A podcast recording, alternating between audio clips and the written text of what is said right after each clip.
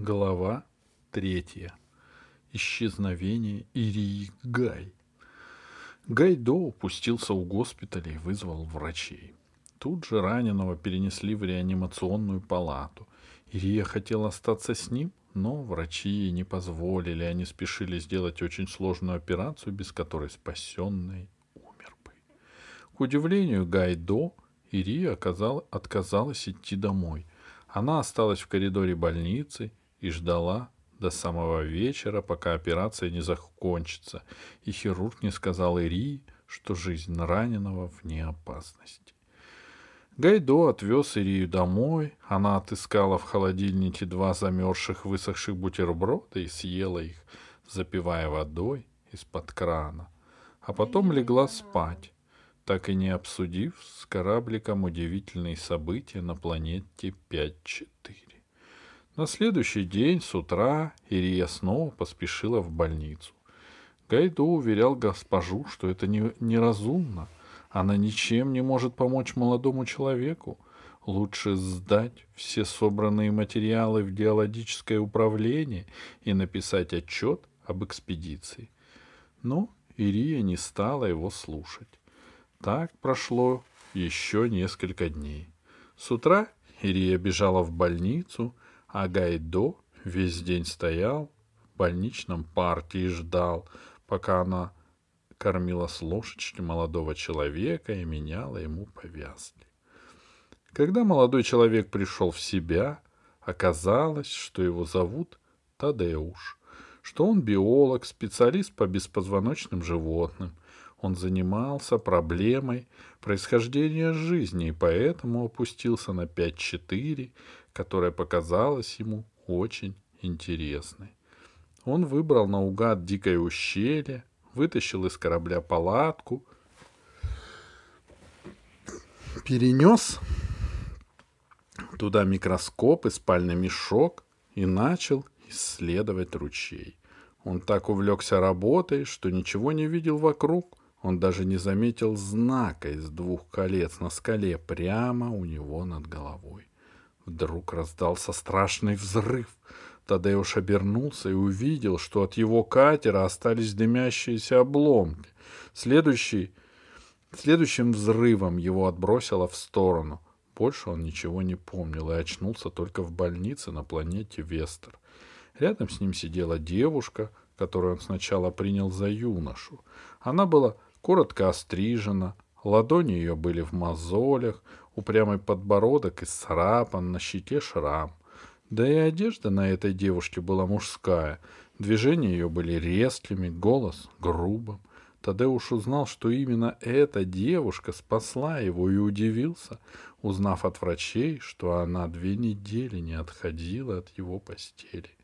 Но тут он заглянул в громадные сиреневые, окруженные черными длинными ресницами глаза этой девушки юноши и тут же понял, что все остальное обман и пустая видимость. Настоящее — это сиреневые нежные глаза. Он ничего не произнес, кроме слова «спасибо», потому что был еще очень слаб и сильно а страдал. Это, а, это эти инопланетяне, которые, у которых шесть пальцев и фиолетовые глаза. Я понял. Все остальные слова он сказал взглядом. И самая мужественная женщина в галактике, Ирия Гай, вдруг почувствовала, как ее сердце остановилось, а потом начало биться, как пулемет. И она сказала, «Можно я вам поменяю повязку?»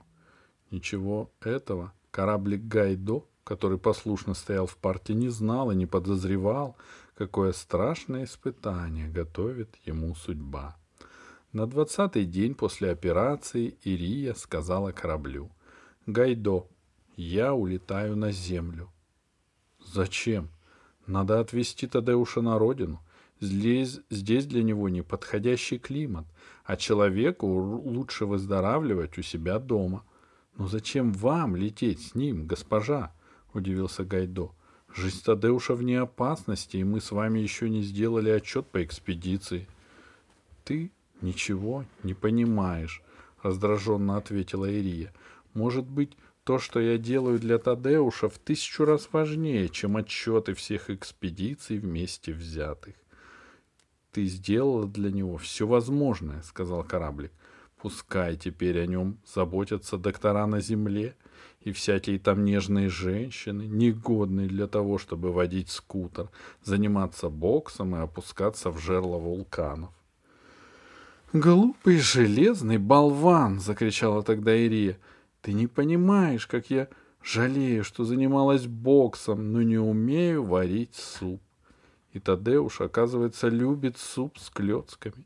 Я знаю наизусть таблицу логарифмов, но совершенно не представляю себе, как пришить пуговицу и не умею собирать землянику, а Тадеуш любит землянику. Тадеуш, Тадеуш, ворчливо сказал кораблик. Мир клином сошелся на этом Тадеуше.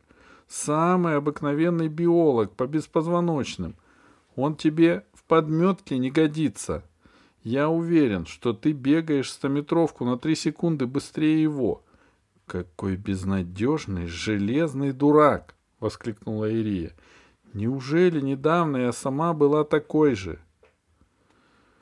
Поэтому мы и дружим, — сказал кораблик обиженно, хотя я никогда никому своей дружбы не навязывал.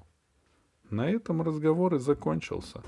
Гайдо понял, что Ирия непреклонна в своем намерении отвести Тадеуша на землю, он смирился с этим и даже предложил самому отвести Тадеуша, но Ирия заявила, что Тадеушу, видите ли, будет неудобно лететь на таком маленьком корабле, на котором нет ванны и мягкой постели. На прощание Ирия договорилась с диологами, что пока ее не будет, Гайдо поработает с ними — она обещала вернуться, как только Тадеуш выздоровеет. И Гайдо, хоть и был расстроен и обижен, скрыл свою обиду и полетел на соседнюю планету обследовать залежи цинковых руд. Прошло полгода, Ирия все не возвращалась. От нее даже письма не было. Гайдо молча страдал. В экспедиции ему пришлось несладко. Диологи, конечно, знали, что он разумный корабль, но до чувств Гайдо им дела не было. Они использовали его как самый обыкновенный разведочный катер. Он возил почту, собирал образцы, обследовал долины и ущелья, работал честно, но без души. И с каждым днем росло его беспокойство. В своем воображении он строил ужасные картины. В них его госпожа попадала в катастрофы, погибала, тонула, разбивалась. Гайдо мучили кошмары, но не было рядом ни одного человека, которому можно было пожаловаться. Когда он просил знакомых геологов послать на Землю запрос, что случилось с его госпожой, они только улыбались. Им казалось смешным, что корабль беспокоится о человеке. Они говорили, что с Ирией все в порядке, но Гайдо им не верил. И вот он решился. Когда геологи вернулись из экспедиции и оставили кораблик на космодроме, Гайдо уговорил знакомых роботов привезти ему горючее. Роботы заправили его для дальнего полета. У Гайдо были штурманские карты, и он представлял себе, где находится Земля. Как-то перед рассветом, в дождливую ветреную ночь, он тихонько поднялся с космодрома и взял курс к Земле. Разогнавшись в космосе, он включил гравитационные двигатели и совершил большой прыжок до самой Солнечной системы. Настроение у Гайдо было приподнятым. Он очень надеялся, что его госпожа жива и тоскует по нему, так же, как он по ней, только не может дать о себе знать. Он предвкушал радостную встречу. Правда, его не покидала тревога. Он боялся встречи с патрульным катером, или большим кораблем. Как с астероидом? Ему тогда зададут вопрос, что делает в космосе корабль без экипажа? Может, он потерял свой экипаж и скрывает это?